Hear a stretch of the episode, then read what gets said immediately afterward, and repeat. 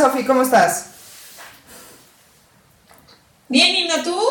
Bien, también. Estamos hoy a 31 de marzo. Eh, el conteo de los casos de pandemia va en 850 mil a nivel mundial y 1200 en México. En eso estamos. Perfecto, ya actualizados. Sí, sí, sí, para que se vaya viendo cómo está evolucionando a través de los episodios la pandemia. Necesitamos ese marco de referencia. Me parece ideal. Este, entonces me decías que tú hasta el día de hoy habías por lo menos salido a trabajar al consultorio. Sí, la semana pasada sobre todo fue una semana muy movida para mí. Tuve menos el martes al menos un paciente diario. Digo, yo sé que suena muy tonto, pero cuando estás empezando a, dar consulta es bastante. Este, entonces tuve que salir del, lunes, miércoles, jueves, viernes, todos los días al, hospital. Y es muy impresionante porque llegas al hospital y ves el estacionamiento bloqueado la mitad porque es para los casos de, de COVID, ves las carpas que están puestas en urgencias y tú ahí vas embarazada a consulta a, a, a la zona de guerra, pues entonces es, es muy impresionante eso y luego sentir que estás rompiendo el aislamiento en tu casa por, con tus hijos, pues por la chamba. Sí, a mí, a mí, digo, no me ha tocado tanto los dos hospitales a los que yo voy. Uno sí ya tiene, uno donde nos conocimos, ya tiene sus carpas allá afuera. Eh, y lo que dicen, pues que a mí no me toca ver eso, porque yo subo, me subo a hacer lo que tengo que hacer y me salgo y no sé, ¿no? Solo doy la carpa pero, y voy muy, y llego muy temprano, pero dicen que sí hay filas ahora ya. O sea, filas. Acá en el que estoy yo, que es diferente al tuyo, no hay filas porque se verían las cosas, como que hay un estacionamiento específico para los casos de probabilidad de, de, de problema respiratorio, de COVID. Y no hay coches, o sea, se ve que no hay gente, pero estamos, o sea, y está preparado como para recibir estacionamientos como para 200 coches, imagínate. O sea, sí están, sí están contemplando un movimiento importante. En, el otro hospital donde trabajo, eh, hicieron un edificio que normalmente suele ser administrativo, lo o sea, como que lo acondicionaron. Igual tienen un estacionamiento no tan generoso como 200 lugares, pero sí a lo mejor 50. Eh, y ahí sí no sé qué tanto movimiento hay. Por lo menos cuando yo he pasado enfrente de ese edificio no veo mucha gente. Sí, no. Acá según lo que me dicen, no, no hay colas todavía, porque todavía me llevo muy bien con los residentes y con todas esas cosas. Entonces les, les pregunto, porque yo trabajaba en ese hospital en la parte de urgencias, justamente. Entonces, como que me sigo llevando muy bien con el cuerpo de enfermería, con los residentes, y les pregunto. Y me dicen que normalmente están viendo en promedio como 20 probables y no todos son, son positivos y a la gran mayoría la mandan a casa, hasta ahorita. Ok. Pero 20 probables son muchísimos. Sí, sí, o sea, que, que, clasifican en el escrutinio del, del, cuestionario, ¿no? Sí, o sea, que, que cumplan con los criterios como para hacerles la prueba. Sí, acá no, no, yo no tengo tanta información, tampoco he preguntado, o sea, justo, justo como que no quiero, ¿sabes qué me ha pasado? Que hay tanto este rollo de nadie está diciendo bien lo que está pasando y siento que es muy fácil caer en, en creerte que neta nadie está diciendo lo que está pasando si empiezas a obtener como datos de diferentes cosas, entonces la percepción empieza a ser como que, pero pues hay un, hay un sistema, hay un retraso de reporte por, los pasos que tienen que llevar. Entonces es un poco como, voy a ver la misma fuente y ya, porque si no me voy a volver loca. Todo eso que me pasa, que yo, yo como trabajé en urgencias y me entrenaron para hacer triage, entiendo que los recursos tienen que usarse para, o sea, tienes que optimizar recursos, entonces no puedes usar todos tus recursos para la primera oleada porque puede que después haya más cosas. Y, cuando tienes recursos limitados, tienes que atender con esos recursos al mayor número de pacientes moderadamente o, o, sea, moderado o severamente graves, digamos así. Este, porque los que están leves pueden esperar. No, no, no, no hay una bronca de que el que tú no los atiendas en ese momento pueda poner en riesgo su vida. En cambio, los otros sí. Entonces, cuando tienes que dividir esfuerzos y cuando tienes que dividir recursos, usa sus recursos no en el más grave y tampoco en el más leve, sino en la población media, que normalmente es la población más no, no quiero decir grave porque no hay el resto otro más grave, sino la que puedes, la más salvable, la, donde puedes actuar y puedes hacer más cosas. Sí, no. yo creo que por eso están las cosas como están. Es verdad, incluso, bueno, en, el episodio anterior a este, hablábamos de, yo acabo de leer el, artículo de triage de ventiladores y de cómo están planteando desde el punto de vista de bioética que esto va a tener que suceder, o sea, que va a haber un triage de ventiladores. Como en Italia. Sí, como en Italia, y ya, pero ya están como haciendo el protocolo, digamos, formal de eso para Estados Unidos, ¿no? Pero es, que, es que tiene todo el sentido del mundo, o sea, no puedes esperar que una persona que va a usar el ventilador dos meses se le, le dejas el ventilador que necesitas para tres personas que van a usar el ventilador una semana. Entonces, cuando tienes que poner en perspectiva salvar a uno contra salvar a tres, suena súper duro. Pero eso es parte de lo que te entrenan a hacer cuando eres intensivista, cuando, o cuando usas, eh, eh, trabajas en urgencias, o cuando vas a la guerra. Yo sé que suena horrible, pero sí es una situación de guerra. Sí, claro, ¿no? Es una, así explicábamos esos triages. Yo decía, el triage nació como un concepto de guerra. Por supuesto. Este, y sí, no, no, no, nada más, el, el episodio anterior se trató un poco de salud mental. Entonces era un poco, lo que comentábamos era eso, o sea, como el el peso para los médicos que van a tener que tomar esas decisiones está muy cañón. Está cañón, está muy, es, muy fuerte ese peso. Yo la verdad es que, gracias a Dios, dejé de trabajar en urgencias hace un año. Eh, justo te iba a preguntar, ¿qué, ¿qué tan aliviada estás de que ya no trabajas ahí? No, bueno, o sea, sí, sí dije yo, qué bueno que me salí, qué bueno que aparte ya pasó un año porque entonces ya no necesariamente estoy fresca en las mentes de las personas que, que, que están a cargo entonces no necesariamente pueden reclutar, porque si me reclutaran, la verdad no sé qué haría. Estoy en un momento entre la espada y la pared. En el mundo no hay suficiente información para decir si el embarazo pone más en riesgo o no pone más en riesgo a la mujer y al bebé. En general se dice que tiene el mismo riesgo que la población general y me ponen entre la espada y la pared. Sí, no, bueno, a mí sí me, a mí sí me, con todo y que nunca he, yo siempre he intentado escapar gente de trabajar en servicios de urgencia porque me afecta muchísimo, me pongo muy mal, creo que no soy la mejor persona además para hacer eso, este... Decía que... ¿Has intentado evitar? Sí, he intentado evitar urgencias, eh, pues porque no me gusta y me estreso mucho y me pongo muy histérica y a nadie le va bien si yo estoy en urgencias, considero yo. Este, y digo, no que, no, a los pacientes, digamos, se les resuelve la cosa, pero no es placentero. No, y te pones de mal humor y la gente, o sea, y salen las cosas, pero no, no, no amablemente. Es, exacto, entonces, eh, con todo y eso, sí se me preguntó que si en un momento dado yo estaría dispuesta a cubrir en, pues en algún área, ya sea en un área de hospitalización donde estén teniendo los pacientes o en urgencias, y sí dije que no. Así, lo, dije que no sin filtro, ¿sabes? O sea, no me detuve a pensar. Dije, no. No, o sea.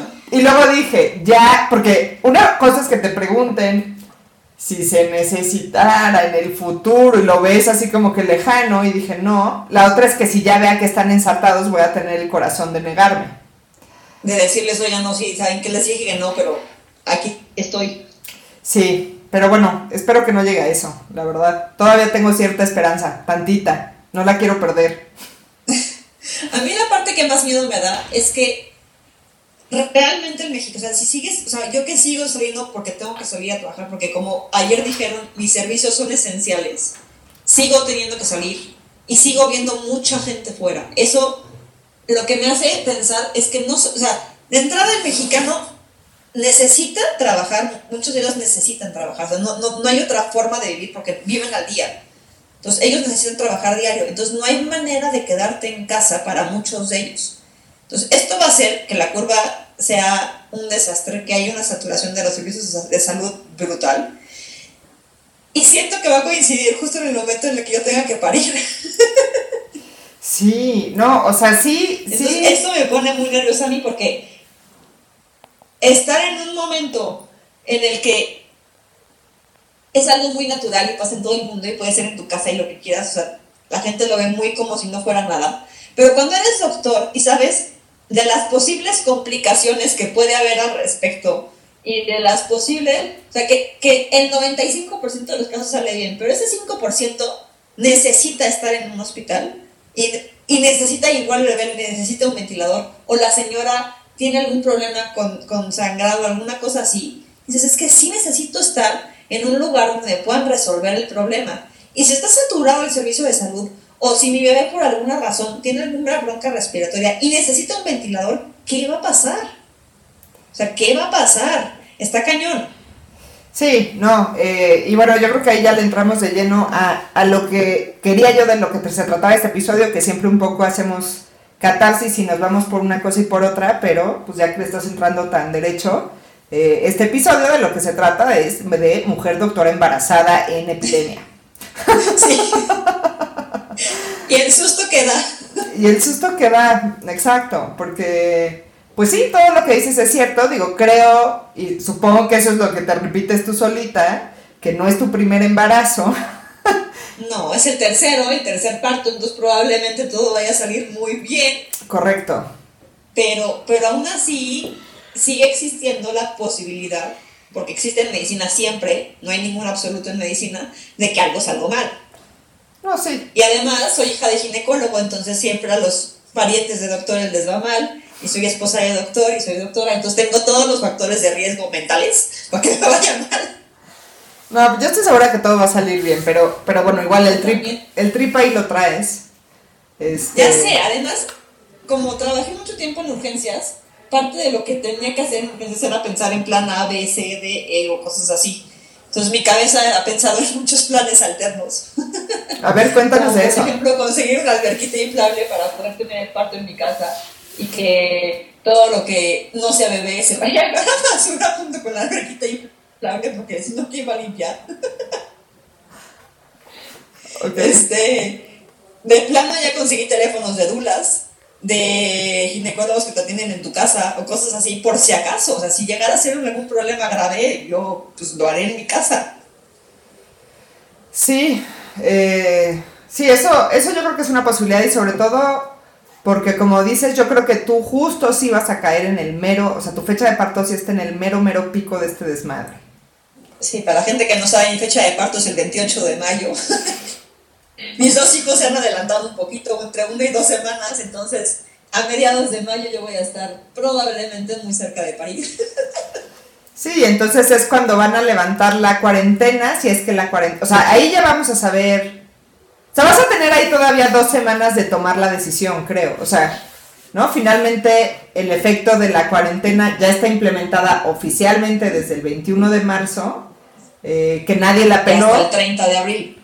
Exacto, nadie la peló hasta el 28. Sí siento que hoy eh, ya tomaron más... O sea, sí, sí vi, por ejemplo, comunicados de empresas grandes que sí ya van a cerrar y cosas así, y pues ahí eso va a obligar a la banda a irse a sus casas. Sí, pero mucha de esa gente, perdón, mucha de la gente que trabaja en esas empresas a pesar de que dicen que tienen que respetar salarios y todas esas cosas, ¿a cuántos crees que no les van a decir, fírmame aquí que, que te pago tu salario completo cuando reiniciemos actividades o alguna cosa así? ¿Quién sabe? La verdad espero que las, las empresas en general se porten bien, no lo hagan, pero no tenemos la constancia porque muchas empresas van sacando lo suficiente para el mes, pero no les alcanza para mantener a sus empleados mes, mes y medio sin ingresos. Entonces va a llegar un momento en que o las empresas van a entrar en quiebra, y entonces todas esas esos personas que trabajaban para esa empresa y que ya no les pueden pagar su sueldo van a salir a la calle. Entonces va a ser un problema.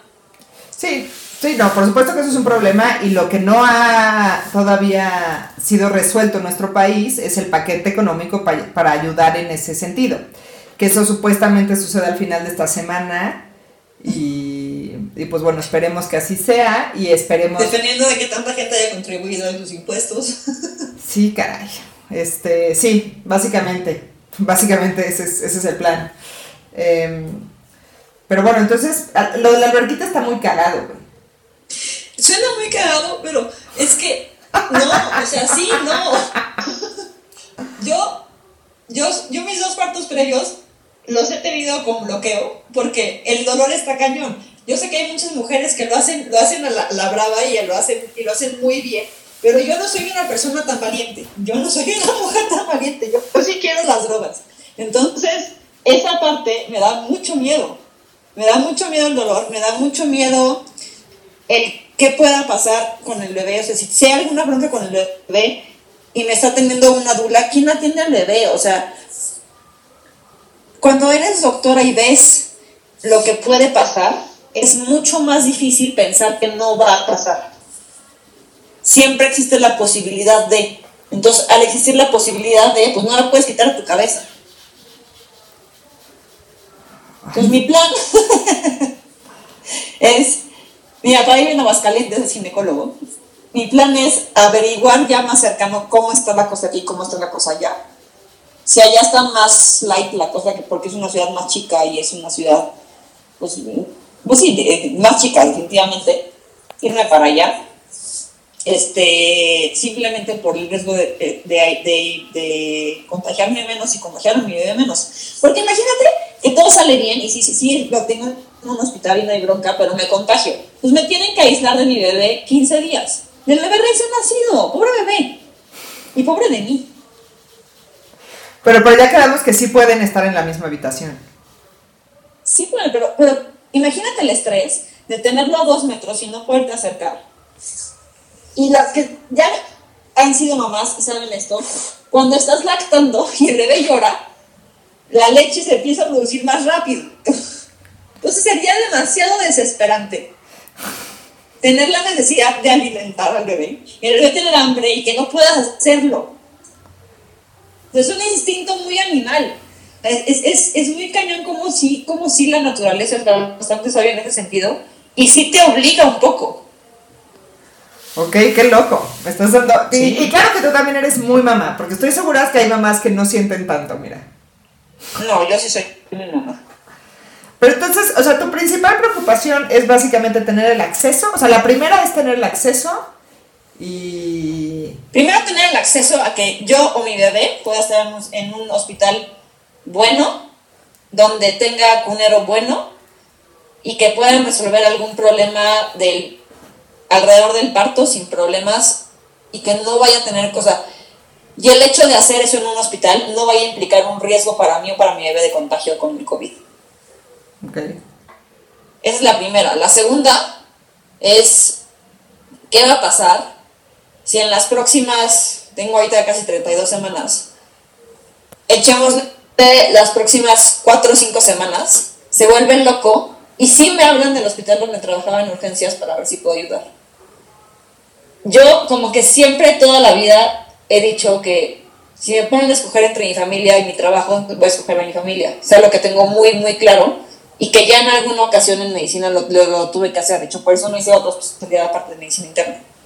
Este, tuve una, estaba justo, estaba embarazada de la primera y tuve una bronca de amenaza de aborto y amenaza de parto pretérmino. Entonces ya no pude hacer más porque me quedé con mi familia. Este, entonces en este momento que no hay información suficiente para saber si sí me estoy poniendo en riesgo o no, porque para ir para mal sí soy científica, entonces me baso mucho en la evidencia. Entonces, si no hay evidencia, pues ¿cómo voy a justificarme a mí misma el no ir? El no estar, el no ayudar. Ahora, eso me llama un montón la atención, o sea, que, de verdad está, o sea, eh, porque según yo... Estoy muy conflictuada. En mi, en mi situación, de YOLO, de mi vida de YOLO, donde nadie depende de mí y no importa lo que me pase y etcétera, de por sí me parece como, ¿por qué me expondría? y, y a lo mejor yo soy como muy egoísta, pero, pero en tu situación, yo no, para mí no sería, o sea, yo me siento mal de no cuestionarme si no, si debería de ir, porque hay otras personas como tú que, pues, ¿no? O sea, si vamos a escoger entre a qué, a qué doctor vamos a llamar, lo lógico sería llamarme a mí y no a ti. Siento que es un tema hormonal. Siento que es un tema hormonal de, de, de como te entra el, el, gen de voy a ser mamá y tengo que cuidar a los demás. No, no sé, siento que es un tema hormonal en ese sentido.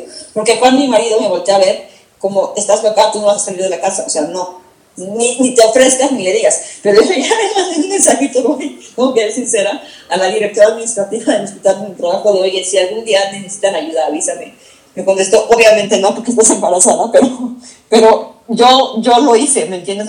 no sé si fue un tema de que tengo cero filtro mental y entonces no pienso las cosas, o, o es un tema hormonal de quiero cuidar a los demás, o es un tema de, de, no sé, no sé cuál es el tema. O sea, no, no lo estás percibiendo como un tema de vocación. No sé, es que no sé, justo cuando estás embarazada, las decisiones que tomas y el por qué las tomas no necesariamente tienen una razón clara. Entonces, en este instante, no sé por qué tomé esa decisión y no sé por qué me lo cuestiono tanto. Creo que sí podría ser un tema de vocación, porque siempre me he ido yo por como o sea, mi servicio social de medicina general fue en la Sierra de Guerrero. Siempre como que el, el infortunio y el, y el underdog y cosas así me llaman mucho la atención y sí, siempre intento ayudar. Pero no sé si en este momento o no sé si fue porque coincidió con el sismo del 19 de septiembre pasado, también estaba embarazada, entonces no pude ayudar, entonces como un sentimiento de culpa de no haber ayudado a mi país en un momento así. No sé, es una cosa muy extraña, pero sí me queda con, la, con, la, con el gusanito de es que yo soy alguien capacitado justo porque trabajé mucho tiempo en urgencias, o sea, sí podría trabajar en urgencias en este momento. Igual y que me pongan en la parte de adentro de, no COVID, ¿me entiendes? Pero para los demás pacientes, porque además a la gente se le olvida que la gente se va a seguir enfermando de todo lo que se enferma normalmente.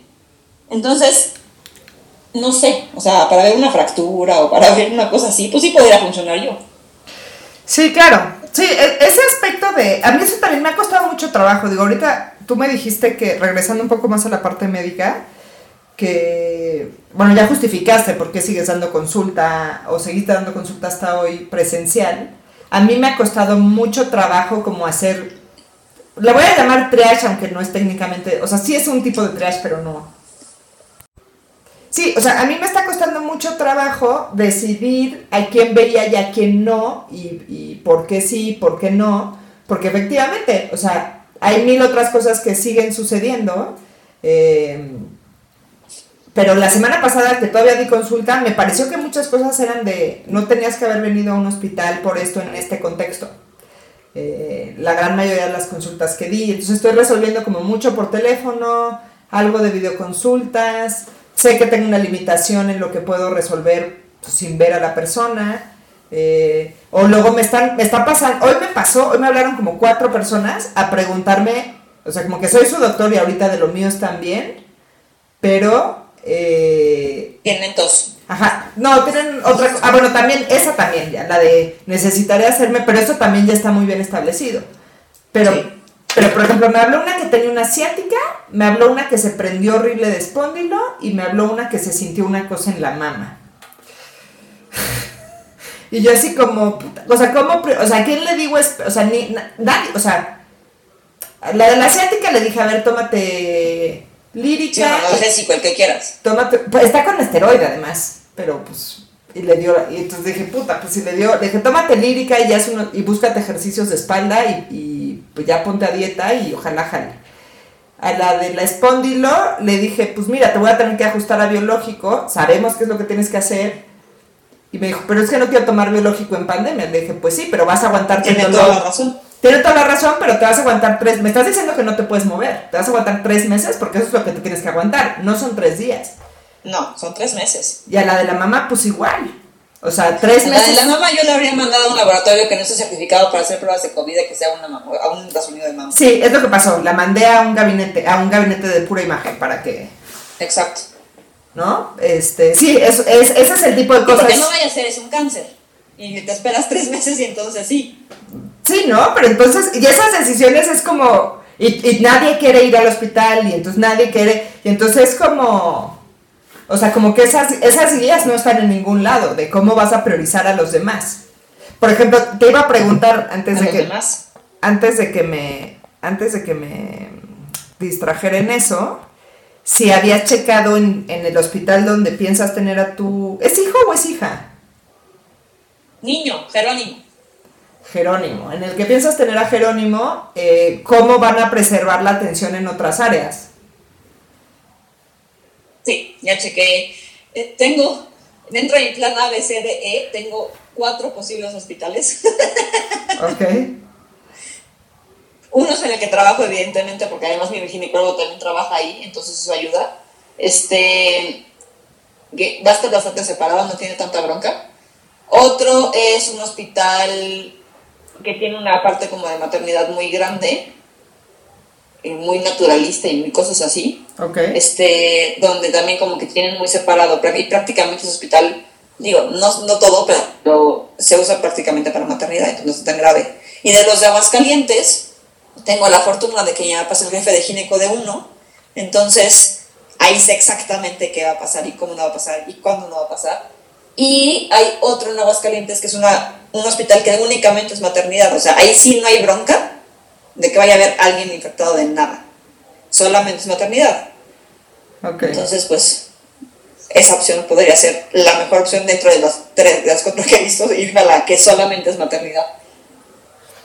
Sí, no, yo creo, o sea, yo creo que al final sí se va a poder, porque, o sea, con todo lo, la pandemia del mundo, sí se tienen que preservar, tiene que haber un sistema de preservación de atención para las demás cosas, hasta cierto punto. Y, además, y, parto es parto, o sea. Sí, sí, no, no es como que te aguantes dos meses más, o sea, no. No, o sea, es esas cosas. Es de, es de las urgencias reales, en medicina de las emergencias reales, o sea, eso sí, no hay una manera de pararlo y es una. Y además el, la muerte materna, como es un índice de, de, pobreza mundial, neta sí le echan muchas ganas a que no vaya a haber ningún problema de mortalidad o de, o de morbilidad materna alrededor del periparto. Entonces, esa parte sí creo que voy a estar muy protegida, pero aún así da miedo. No, no, claro. No, ya te digo, tú porque, tú porque, o sea, uno eres, eres doctora que además entiende como muy bien, yo ni siquiera cuando planeé este episodio contigo, ni siquiera tenía consciente lo, lo, o sea, me acordaba que habías trabajado en urgencias, pero no, que claro, que tu mente está totalmente entrenada al, al, protocolo y al pensamiento que tiene alguien que está en urgencias. Este, pero además ya tuviste la experiencia del parto y, o sea, sí siento que tú ya, o sea, como que, ¿no? O sea, mi otra amiga que, mi otra amiga de verdad me tiene a mí muy consternada. ¿La que otra embarazada? Sí, la otra embarazada, la que te facilitó es que, esta, Es que cuando es, sí, cuando es tu primer bebé, no tienes idea lo que das. entonces es peor. Sí, y entonces, y ella es médico, dejó la medicina y además tiene como una relación muy oscura con la medicina y con su formación y toda la violencia que se vive dentro de la medicina. Y, o sea, como que todo ese rollo ella está como muy, ¿no? Eh, y está muy clavada. De hecho, se ha dedicado como a, desde el punto de vista social, a a modificar eso o estudiar esa parte. Entonces le tienen de por sí mucha rasquiña a los doctores. Pero entiende, pero no entiende al 100 porque, ¿no? Eh, pero, ¿no? Está en una situación muy, muy compleja. Afortunadamente está muy aislada del... O sea, cuando he hablado con ella como que no, no, no está tan enterada de cómo está la cosa. En cambio yo sí, porque todos mis pacientes me preguntan, porque aparte yo veo muchos diabéticos hipertensos, los justos la población de riesgo. Además. Entonces muchos me, me, me, escriben muy seguido a preguntarme qué onda. Entonces yo sí tengo que enterarme diario de la cantidad de casos, de cómo está, de qué medidas hay, de si ya cambió la definición o no cambió la definición. Entonces esa parte de informarte de más es la parte que dices, bendita ignorancia, si no supiera yo nada de estas cosas estaría muy tranquila. Pero no. Sí, no, yo, yo también, justo porque me preguntan, y yo, y yo quiero, yo me he obsesionado mucho con esto, no, no sé por qué, porque no, o sea, si me lo hubieras preguntado en el pasado, o sea, ¿tú crees que Nina en la pandemia se... Nunca lo hubiera creído. ¿Se volvería la persona que me volví? No lo entiendo, pero bueno, pues es lo que soy, estoy, estoy obsesionada. Yo también. O sea, estás, estás, ¿te ha pasado esto de... O sea, ¿sigues como una página de casos de diferentes lugares? Sí, y por ejemplo, ahorita que estamos grabando la sesión a las 7 de la noche, me está costando mucho trabajo grabarla y no poder ver el informe nocturno del COVID. Yo, yo también lo lamenté y te iba a decir, pero, pero como llevamos tratando de, poner esto y no se puede decir, se puede, y dije, puta, si le vuelvo a decir, no, espérame, la conferencia me va a mandar al demonio. Yo hubiera dicho, sí, sí, sí, qué bonito la hacemos. Pero, pero la podemos ver ahorita en YouTube, no la tenemos que ver ah, live. obviamente la voy a ver después, o sea, sí. Sí, yo también es lo que voy a proceder a hacer. o sea, no solamente me echo en la nocturna, me echo en la mañana, en la mañanera de López Obrador, lo que tengan que decir de comentarios, bueno, no, el resumen de lo que tengan que decir de comentarios del COVID, luego me meto a la página de la Organización Mundial de la Salud, luego me meto, o sea, sí estoy ciertamente obsesionada. Mi esposo todo el día me dice, es que entre más leas, más te vas a asustar. Y yo, pues es que es la, es la realidad, o sea, Bueno, a mí, a mí yo, digo yo también, y me, a mí me lo que me dio es porque dije, bueno, a ver, como, o sea, cuando empezaron a, a cuestionar algunas decisiones que no solo aquí, sino en diferentes países se han tomado como estrategia de mitigación y no de contener el brote, ¿no? Y entonces me clavé a leer cosas de epidemiología y de matemáticas y las curvas y, y entonces ya ahora, este, ¿y cuál es el indicador que es más certero para saber, de acuerdo a la estrategia que estás tú? O sea, loca, ya estoy loca haciendo cálculos matemáticos que ni me salen bien y entonces me asusto. Yo ya me metí un diplomado de epidemiología de Johns Hopkins. Ah, o sea, sí, no, estás en mi nivel, estás en mi nivel. Online, de aquí al 14 de abril, empezó hoy, todavía te puedes meter, porque aparte lo puedes meter todavía si quieres. No voy a hacerme eso, no voy a hacerme eso. Mi proyecto de sanidad mental era hacer este podcast para despotricar una hora al día o una hora cada tres días y entonces así sobrellevar esta mamada. Este, no, no me voy a auto joder mi proyecto de sanidad mental metiéndome un diplomado de Bueno, es que, o sea, es la única manera de entender el por qué están haciendo las cosas como las están haciendo. Porque mucha gente me dice, es que ¿por qué no hacen más pruebas? Pues porque no tienen, o sea, y porque a la hora de que tienes que otra vez hacer triage, optimizar recursos, pues no, el, el, el, el debe que está en su casa, que no tiene tos, no lo amerita. Bueno, de todos modos, el que hagas la prueba no hagas la prueba no va, no va a cambiar nada. Es bastante, o sea, me está dando bastante consuelo saber que alguien que sí se ha puesto a leer desde ese lugar, porque ese creo que ha sido el error de, muchos doctores, que están al tiro con que el restimivir o como se llame, este, y esas cosas, pero esta parte de verdad no la entienden y en nuestra formación no la tenemos, o sea, no entendemos de políticas públicas. No, pues es que nadie te enseña políticas públicas. Realmente en la carrera, mi universidad me dio un semestre de salud pública, de la, la cual yo creo que pasé, no, no, no, no, me acuerdo ni siquiera de cómo era el profesor, o sea, no me acuerdo si era hombre o mujer, así te la pongo. Sí, no, no tengo ni idea. Sí, no, los doctores no sabemos, pero sí creen que, o sea, sí pecamos. Todo el mundo opina. De, de, de, pensar que sabemos, y a mí me preocupa mucho, por ejemplo, cuando veo cierto tipo de posts en Facebook, que digo, claro, y, y, tú eres la autoridad de tu Facebook, tú eres el doctor de tu sí, Facebook. Supuesto, tú eres el doctor. Y entonces, y estás diseminando esta información y no tienes idea de lo que estás repitiendo. O sea, porque sí. no lo estás diciendo desde el punto de vista de la salud pública, que sabes que no es tu materia. No entiendo por qué, por qué no se frena la gente eso. A mí me costó mucho trabajo hacer el cambio de chip. O sea, yo al principio sí decía, yo era de las de, es que ¿por qué no hacen más pruebas? Es que está muy mal, es que no, no, no quieren diagnosticar, es que quieren... O sea, yo era justo esa doctora. Hasta que me empecé a meter más, empecé a estudiar más y luego dije, no, lo que están haciendo es lo que a mí me enseñaron a hacer en urgencias, que es triage. Sí. Y ya viéndolo así, como que ya me quedo tranquila. Sí, pero eres, sí creo que eres la primera que está en ese lugar. Voy a hablar con, va a haber un episodio, se los adelanto, con una epidemióloga este, que bueno, creo que ahí también vamos a, a, meternos en ese rollo, pero sí, yo creo que ella también está de ese lado. Este, pero sí es la, creo que la única persona con la que he hablado que sí dice como, no, todo bien, todo cool, entiendo. No todo bien, todo cool. Bueno, o sea, bueno, o sí, sea, pero... Sí, sí creo que no podemos decir que los únicos casos que tenemos en México son los que se han diagnosticado por prueba positiva, pero deberíamos decir en la conferencia los casos a los que se les ha realizado la prueba que han salido positivos son estos. Pero sí lo ha dicho, o sea, sí ha dicho con todas sus letras. Gatel sí, sí. Pero, los, pero los reporteros lo reportan como tenemos 1200 casos en México bueno, y that's it. Pero, pero ese otra vez es problema de que los reporteros eh, que van, a mí me dan ganas de matarlos. Este, sí, a todos. O sea, es increíble. Eh, y, y, problema de que la gente no ve la fuente primaria, que es una conferencia que está en cadena a nacional la noche. todos los días. Y nadie la Todos ve. los días. Da una desesperación tremenda cuando ves que llega un reportero que no había estado porque aparte ya los identificas. Este, y vuelve a preguntar lo mismo que preguntaron ayer. Y dices, güey, lo dijeron ayer. ¿No viste la conferencia de ayer? Tú que eres reportero, no inventes. Sí, o sea, sí está, sí está muy brutal. O sea, sí te das cuenta que el nivel, el nivel que traemos para informarnos de estos rollos eh, sí deja mucho que desear. Fatal, fatal. Como población deja mucho que desear. Y luego la gente se deja guiar por todas las cadenas que mandan por WhatsApp de todo lo que mandan por WhatsApp. Y pues, no, no te consta cuál es la fuente primaria, no te consta qué dicen los estudios. Hay muchas cosas con el, lo del ibuprofeno y cosas así. Pues realmente no hay muchos estudios que digan si funciona, o sea, si realmente hace que sean más graves o no más graves los casos.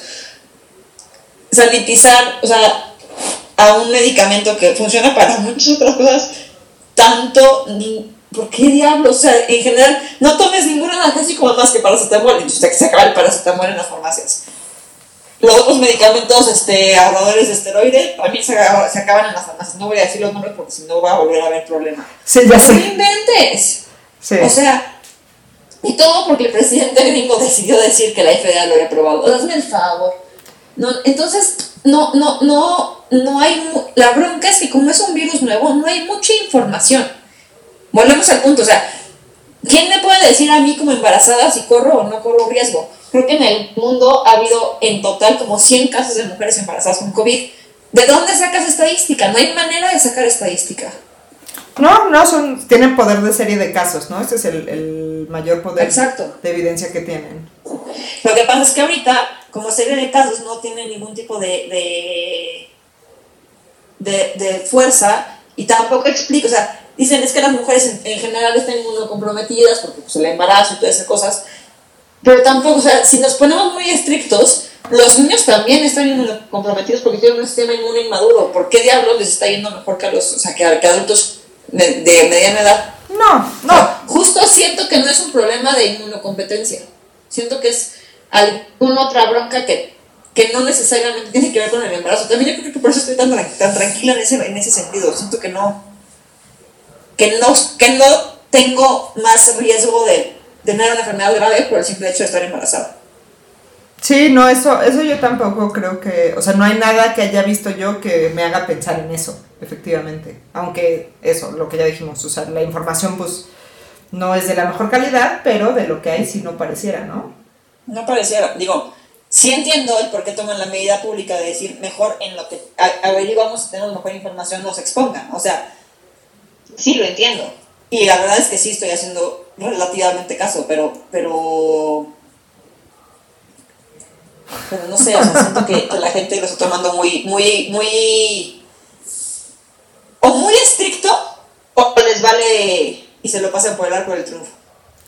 Sí, sí, no, no, la gente no, o sea, yo, yo sí creo que se va a poner muy rudo, o sea, eso sí creo.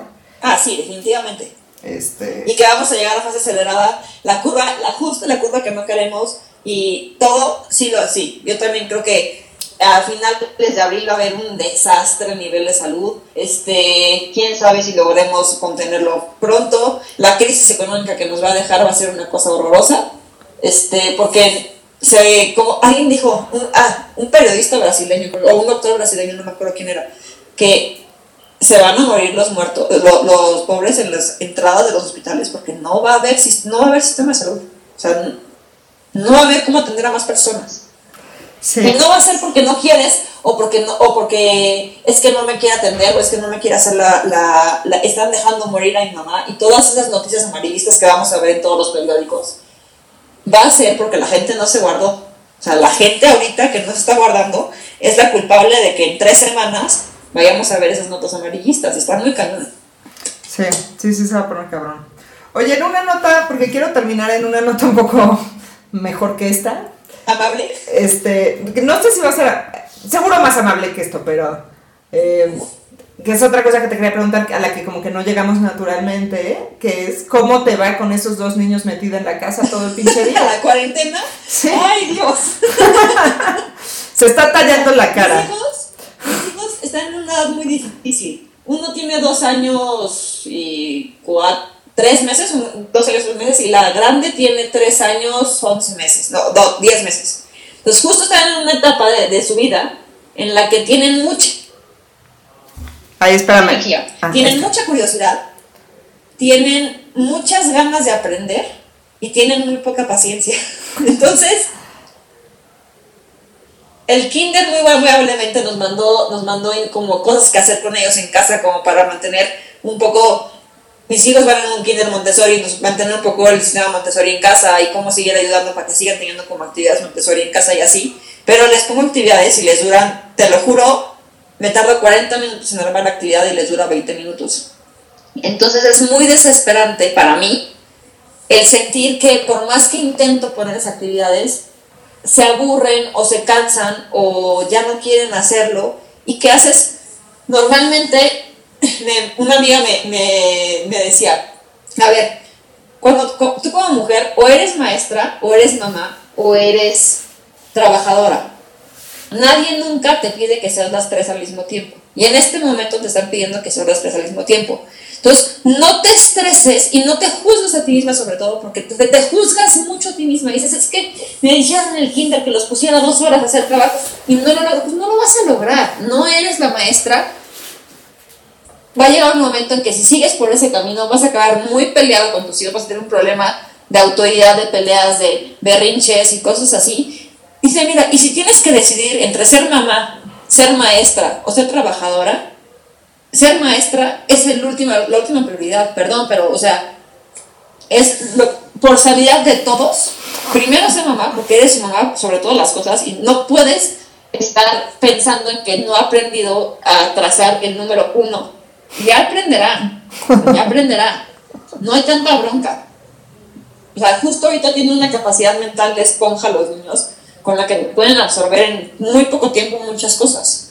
Entonces, ya aprenderá ya, ya, la, entonces mis hijos, pues sí intento ponerles al menos una actividad al día que sea un poquito más como Montessori o que, que sea como de pinza fina o alguna cosa así, pero no, o sea, pero si no la logran o si no les interesa en ese momento, no me estreso. Este, ya puse una alberquita en el jardín, la que probablemente vaya a usar yo, que se la llene de agua y de globos de agua para que jueguen con globos de agua y con agua y cosas así. Porque pues también hace un calor de la fregada y no están dentro de la casa encerrados, este, pues no, entonces mis hijos viven prácticamente entre la alberguita inflable que mide como metro veinte de diámetro, este, en el jardín, aventándose globos, de repente si hacen alguna que otra cosa, y la verdad es que ya no me, ya no me estresa el tiempo de las pantallas.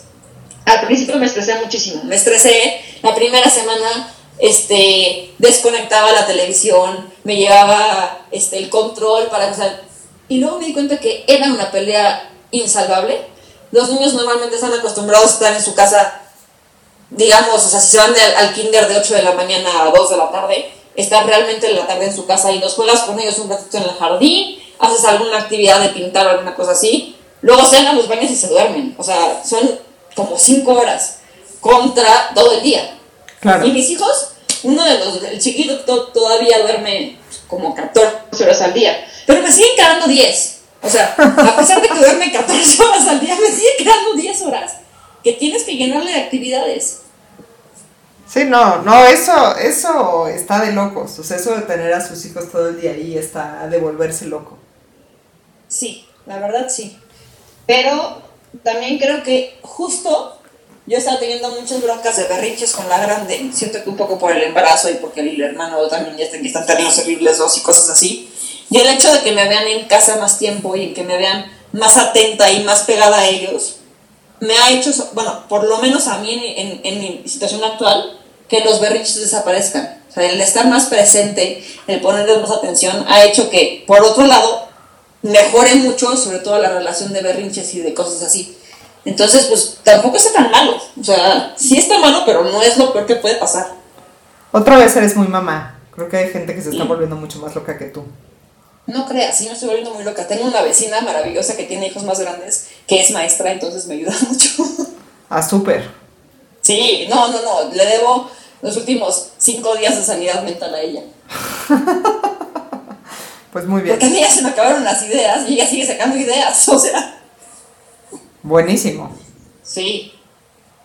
Oye, pues muy bien. Creo que hasta ahí llegamos. Ya, de hecho, este es un episodio un poquito largo. Voy a parar. Despídete, Sofi. Bye. Saludos a todos. Que les vaya bien con el COVID. No salgan de su casa.